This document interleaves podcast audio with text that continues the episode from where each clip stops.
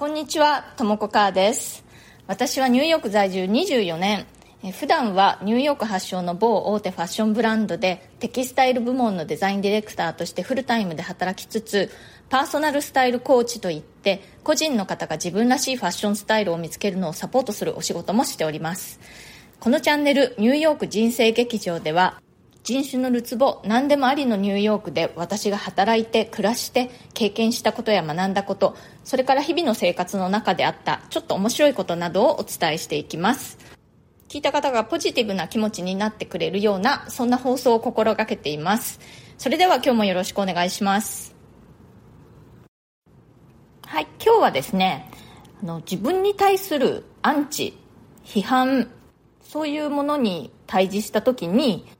どう気持ちを持っていったらいいかということについてお話ししたいと思います、まあ、結論から言うともうアンチは気にしちゃダメ、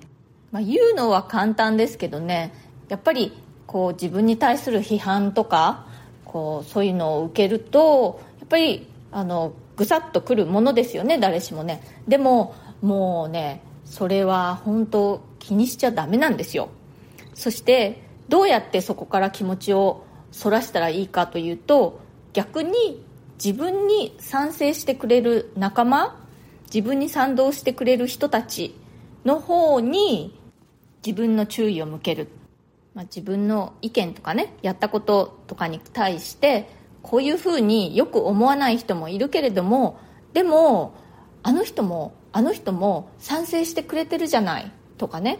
あの人はすごくいいって言ってくれた。そういう自分を応援してくれる人たちとか自分に賛同してくれる人たちの方に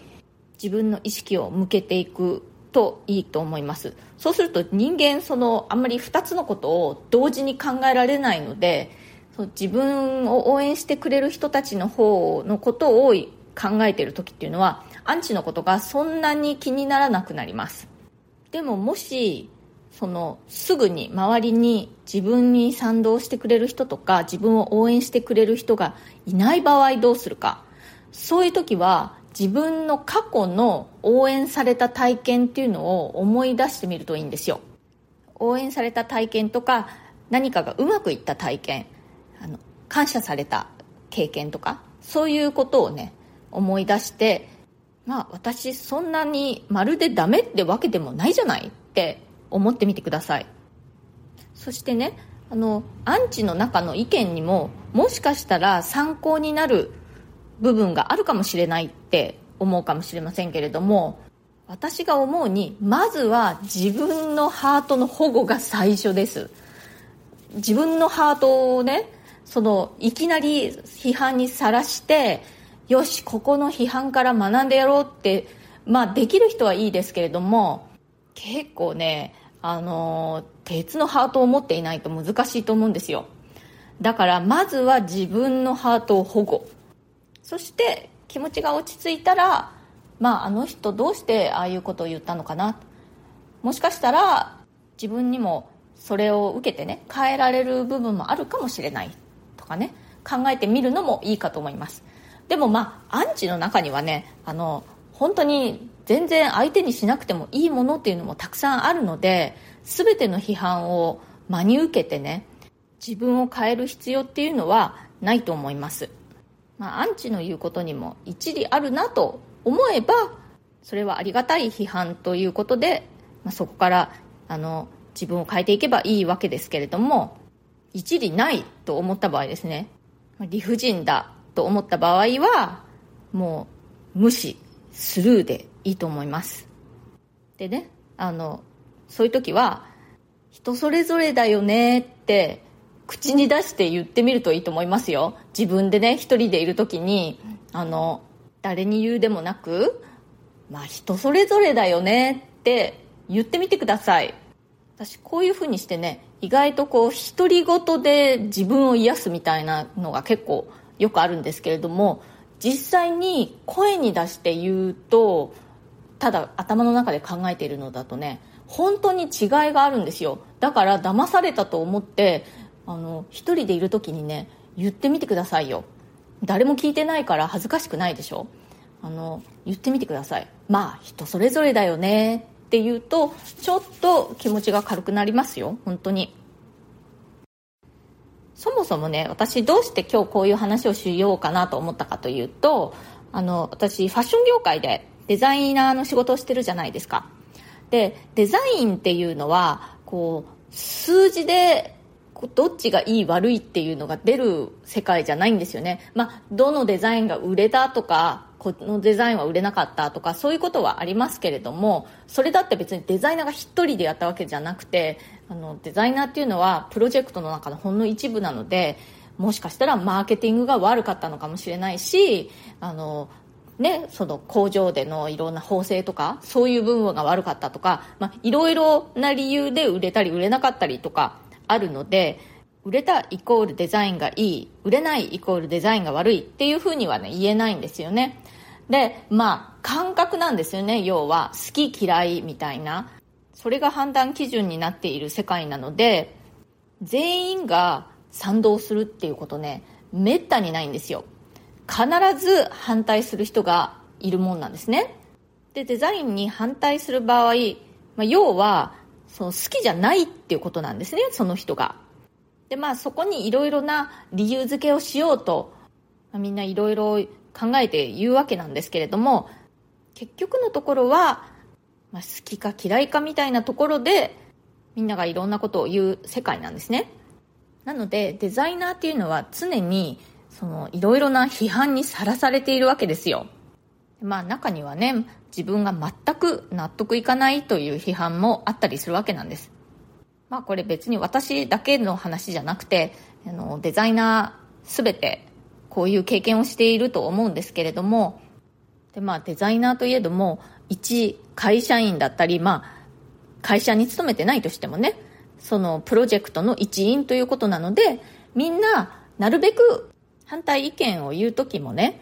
なるべく相手を傷つけない言い方を工夫して言うようにみんなしていますけれども、中にはそれがあんまり上手じゃない人とかもいたりするわけなんですよね。それとか、ここぞとばかりにマウント取ろうとする人とかね。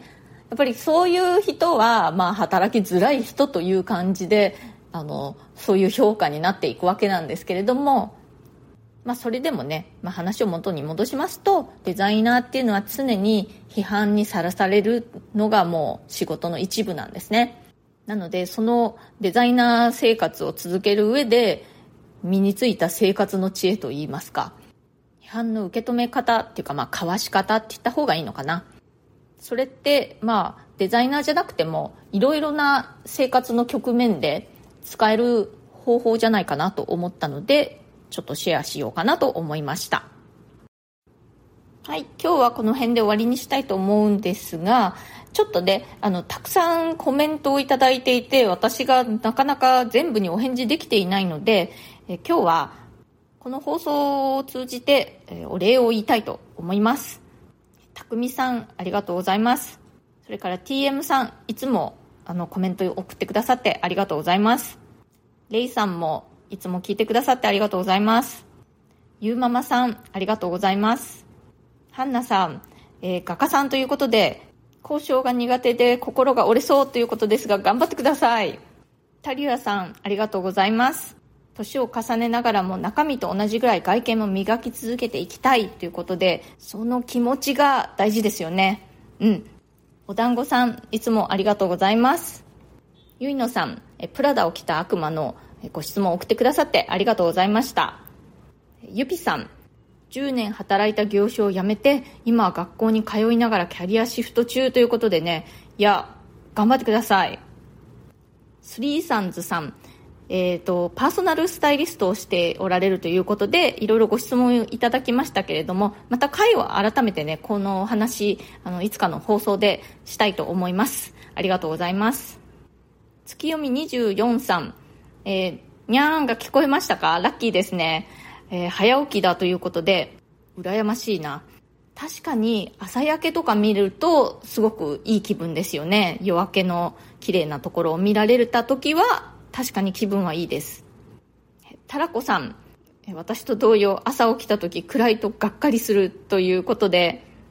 あの時間ではなく朝日とともに始まる社会だと過ごしやすいのになって本当そうですよね。私もなんか年取ってリタイアしたらそういうのをやってみたいな。本当に皆さんいつも聞いてくださってありがとうございます。コメントですね。あの結構昔の放送に対して昔ってこともないか。そんな始めてまだ数ヶ月なんですけれどもね。あの以前の放送にあのコメントくださった場合でもちゃんと全て目を通しております。ありがとうございます。とっても励みになります。本当に。こんな一人でねあの家で携帯に向かって喋ってるんですけれどもいつもコメントをくださる方とか新たに聞き始めてくださった方とか本当にね皆さんが優しいのですごく励みになっております。これからもよろしくお願いします。えー、というわけで今日のニューヨーク人生劇場いかがだったでしょうか？気に入ってくださったらチャンネルのフォローをぜひよろしくお願いします。それから質問やリクエストや相談なども受け付けておりますので私に何か聞いてみたいという方はですね私のあのプロフィールのところに質問できるリンクがありますのでそちらからぜひ送ってくださいファッションのことやニューヨークのこと海外で暮らすこと海外で生活することキャリアチェンジのこと、人生変えたいとかですね、気軽に送ってください。私がお答えできそうなことであれば、この放送を通じてお返事していきたいと思います。今日も最後まで聞いてくださってありがとうございました。それではまた次回、ともこかーでした。